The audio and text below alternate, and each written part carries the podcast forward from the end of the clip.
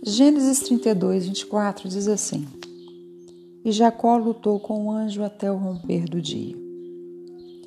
Às vezes eu me pego na seguinte pergunta: É certo lutar com Deus pedindo o que eu quero? Jacó sempre soube o que queria e desde o ventre da sua mãe lutou para conquistar a primogenitura.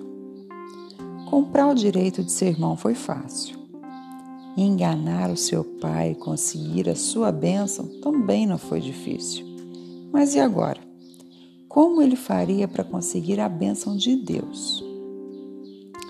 Bom, ele resolveu que clamaria pedindo isso. E quando o anjo apareceu, para quem sabe lhe dar a resposta, ele, não satisfeito, lutou até que a resposta lhe fosse favorável. E então ao raiar o dia, sua bênção estava em suas mãos. Porém, sua vida nunca mais foi a mesma.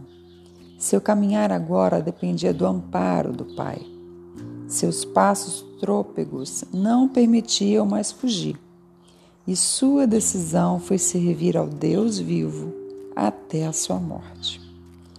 Com essa história eu posso tirar uma lição para receber do Pai aquilo que meu coração almeja, preciso estar disposto a ser dependente dele para o resto da minha vida.